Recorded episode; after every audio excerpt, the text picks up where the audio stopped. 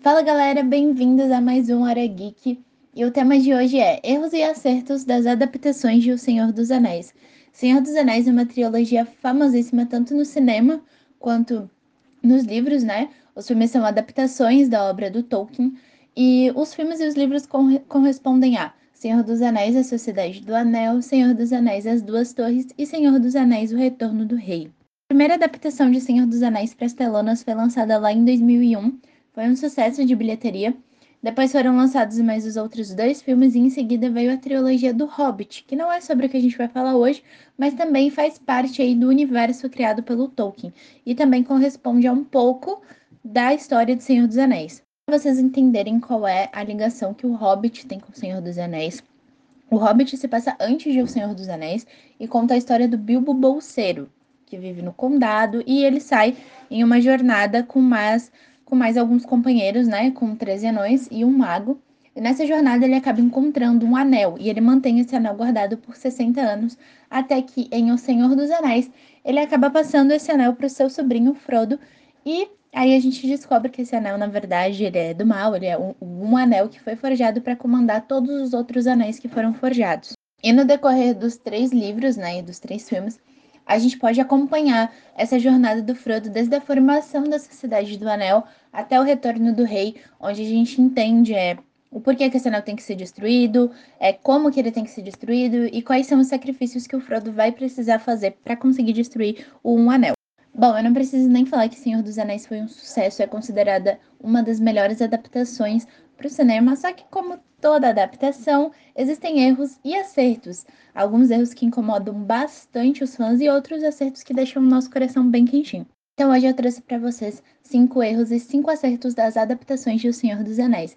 E para ficar uma coisa mais dinâmica, eu vou falando um acerto e um erro. Eu vou explicar um pouco para vocês sobre cada um, sobre qual é o contexto, para que vocês possam entender um pouco melhor. Até mesmo para quem nunca leu os livros, mas gosta das adaptações então, galera, e quer entender um pouco um mais acerto que foi os Cavaleiros Sombrios. Bom, mas o que são esses Cavaleiros Sombrios? São nove homens que eles foram seduzidos pelo poder para vocês entenderem, quando os anéis, os anéis do poder foram forjados, foram forjados três para os elfos, sete para os anões e nove para os homens. E um foi forjado em segredo, que é esse um anel, que é o anel que o Frodo tanto quer destruir, né? Que todo mundo quer que seja destruído, porque ele foi forjado para o Sauron, para ele poder controlar todos os outros anéis e ser o ser mais poderoso que existe. Então, esses homens, né, mortais que receberam os nove anéis, eles foram seduzidos pelo poder. Eles não são nem mortos e nem vivos, e eles vagam em busca de um anel que há muito tempo atrás foi perdido pelo Sauron. E eles vivem como escravos do Sauron, fazendo tudo que ele manda, inclusive na jornada do Frodo. São eles que sempre estão atrás do Frodo e tudo mais. E o Peter Jackson, ele seguiu muito a risca a descrição dos cavaleiros que são passadas no livro, né? O jeito que eles são. E realmente, quando você vê o filme, quando você vê eles, você se sente realmente enxergando é, o que foi descrito no livro, porque é muito real, é muito parecido. E o primeiro erro é a passagem de tempo. Bom, isso não chega a ser um erro muito grave ou alguma coisa que incomode muitos fãs, porém algumas pessoas ficam confusas, né? Enquanto no filme parece que se passou só algumas semanas desde que o Bilbo foi embora e o Gandalf saiu para estudar um anel e o Frodo ficou sozinho lá no condado, na verdade, se passaram eu, particularmente, quando anos. eu vi os filmes, achei que os hobbits eram bem novinhos, que eles tinham ali no máximo 30 anos. Mas na verdade, quando o Frodo sai para a jornada dele, ele tem 50 anos, que já é Bom, é uma idade bem avançada, né? Tem a ver com o Sauron. É, eu particularmente diria que o ator, né, o Christopher Lee, ele nasceu para esse papel porque ele se encaixa perfeitamente, ele se encaixa nas características, ele passa o mesmo ar dos livros e, enfim, é, ele passa exatamente o mesmo ar quando ele tem essa ganância, essa vontade, essa tolice, né? Tomado pela vontade de ter um anel, que ele se acha capaz de derrotar o Senhor Sombrio. O papel caiu que nem uma luva pro ator. E uma curiosidade é que o Christopher Lee, ele foi o único do elenco de Senhor dos Anéis que conheceu o Tolkien pessoalmente. E ele também era extremamente fã de Senhor dos Anéis. Em uma entrevista ele chegou a dizer que ele lia pelo menos duas vezes por ano Senhor dos Anéis, a trilogia, né? E ele conheceu o Tolkien por acaso, mas foi por causa disso que ele conseguiu o papel em O Senhor dos Anéis. É, na verdade, ele queria interpretar o Gandalf, só que ele sabia que ele já estava muito velho para fazer isso, então ele acabou aceitando o papel de Sauron e ficou perfeito, né? Eu já disse ali antes que encaixou que nem uma luva.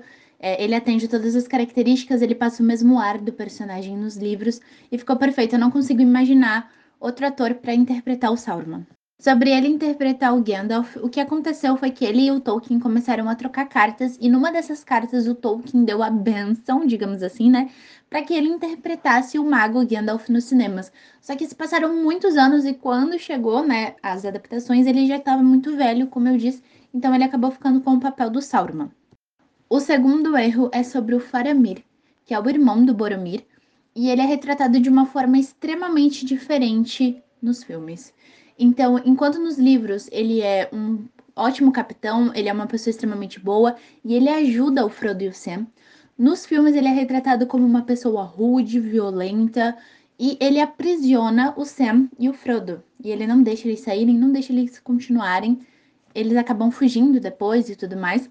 Só que a personalidade dele é bem diferente nos livros, e eles retrataram ele como uma pessoa agressiva, como uma pessoa má, quando na verdade ele não era nada disso, ele foi super importante para que o Frodo e o Sam continuassem a, a jornada. Terceiro acerto é a cena de formação da Sociedade do Anel. Essa cena não existe nos livros, é uma cena exclusiva dos filmes, e como eu disse, né, nos livros a cena onde o Gandalf, o Aragorn, o Legolas, o Gimli e o Boromir, eles se juntam ao Frodo oferecendo as armas, é, oferecendo a proteção deles para ajudar ele nessa jornada para destruir um anel, não existe. A única cena que existe que tá assim interligada com essa é a cena onde os hobbits invadem o conselho, mais especificamente o Sam, para impedir que o Frodo saia em jornada sozinho. Então essa cena existe, mas essa cena da, da, formação realmente deles oferecendo as armas e a lealdade não existem. E o, o que eu acho extremamente linda, essa cena é linda, é minha cena favorita de todos os filmes. E eu acho que faz muita falta nos livros, porque é uma cena que mostra realmente a irmandade que existe dentro da Sociedade do Anel, o quanto eles estão dispostos a se juntarem com pessoas que tiveram é, brigas no passado, como por exemplo um anão e um elfo, que era uma coisa que não se via e se odiavam para defender o bem maior, para defender a Terra-média. E o terceiro erro, que é o descarte do Tom Bombadil nas adaptações.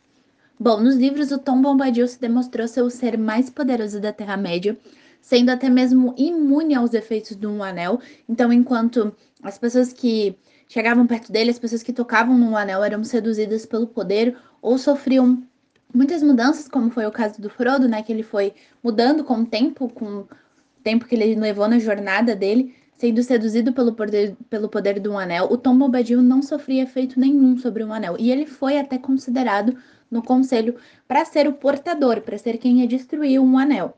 Sem contar que as canções dele são extremamente poderosas. Então, ele sempre cuidava de toda a Terra-média, da floresta principalmente com as suas canções. E ele foi totalmente descartado nas adaptações, que foi uma coisa que chateou bastante os fãs. O quarto acerto tem em relação aos orcs, é, porque a atitude, né, a decisão de o Peter Jackson ter dispensado totalmente os efeitos especiais e ter apostado na maquiagem dos orcs rendeu ao filme um Oscar de melhor maquiagem. E além do Oscar, o fato deles terem dispensado os efeitos especiais trouxe para os orcs uma realidade incrível. Então, a maquiagem é super bem feita, eles trazem um ar de realidade e eles também são, eles também são muito parecidos com os orcs que são retratados é, nos livros e tudo mais, aquela aparência amedrontadora realmente é muito real nos filmes, porque é maquiagem, né? Não existe aí. O quarto erro a, é o desenvolvimento e a morte do Boromir.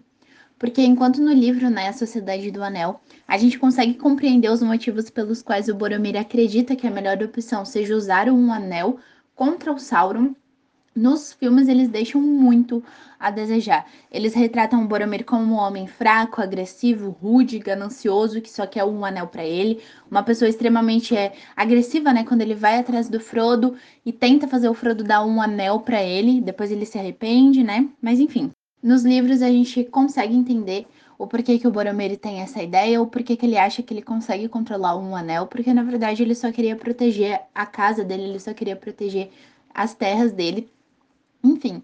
E outra diferença é que, na verdade, nos livros, o orc que mata o Boromir com as flechadas, ele nunca existiu.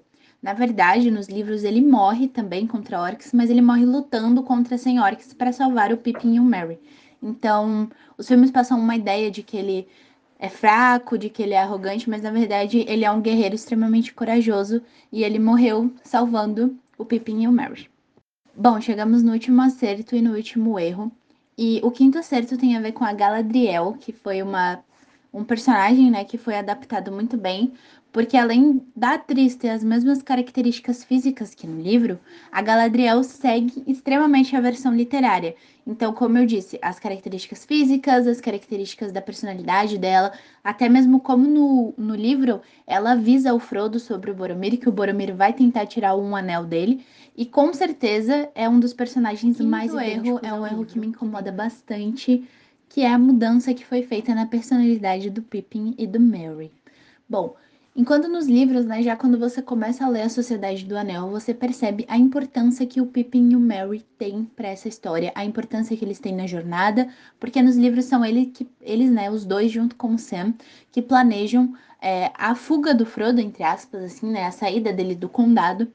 E nos filmes eles acabam caindo ali por acaso, enquanto eles estavam roubando cenouras e repolhos. E eles transformaram o Pepinho Mary no alívio cômico do filme, aquele personagem que vai te fazer rir, que você vai achar burrinho.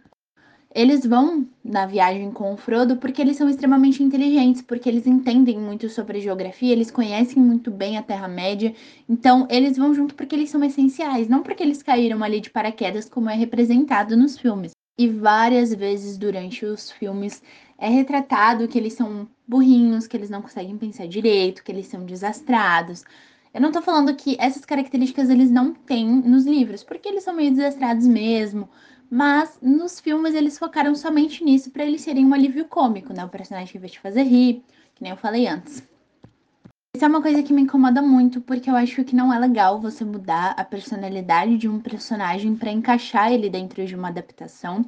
E principalmente porque muitas pessoas que assistem só os, os filmes não conseguem entender a importância do Pippin e do Mary, porque muitas vezes eles parecem mais um empecilho do que realmente é, duas pessoas que vão ajudar, né? Que estão dispostas a ajudar o Frodo.